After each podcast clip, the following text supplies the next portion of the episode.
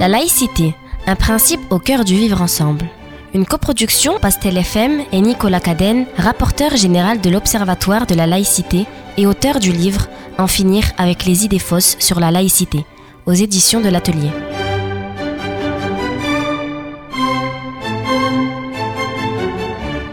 Article 66. Au nom de sa religion, on peut refuser de suivre un enseignement à l'école.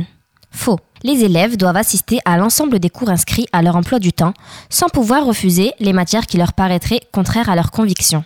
Cette inclusion garantit l'égalité de traitement des élèves. L'obligation d'assiduité, qui incombe aux élèves, implique notamment l'accomplissement de tous les travaux écrits et oraux qui leur sont demandés par les enseignants et le respect du contenu des programmes. En application du principe de laïcité, les élèves ne peuvent pas, au nom de leurs convictions religieuses, s'opposer à un enseignement scolaire, par exemple le cours de sciences de la vie et de la terre ou d'éducation physique et sportive.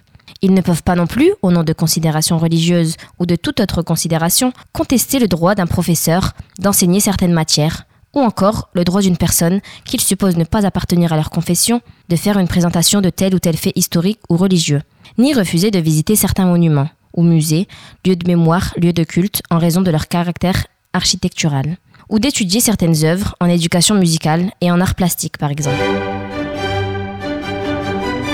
Pastel FM 99.4, la diversité qui vous rapproche.